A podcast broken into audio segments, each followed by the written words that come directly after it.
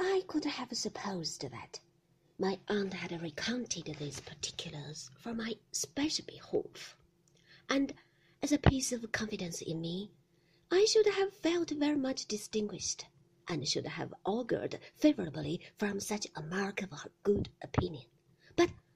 I could hardly help observing that she had launched into them chiefly because the question was raised in her own mind, and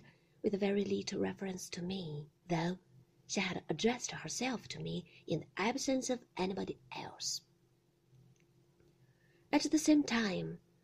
I must say that the generosity of her championship of poor harmless Mr. Dick not only inspired my young breast with some selfish hope for myself, but warmed it unselfishly towards her. I believe that I began to know that there was something about my aunt, notwithstanding her many eccentricities and odd humours, to be honoured and trusted in,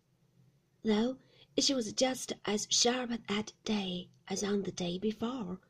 and was in and out about the donkeys just as often, and was thrown into a tremendous state of indignation when a young man, going by, ogled Janet at a window,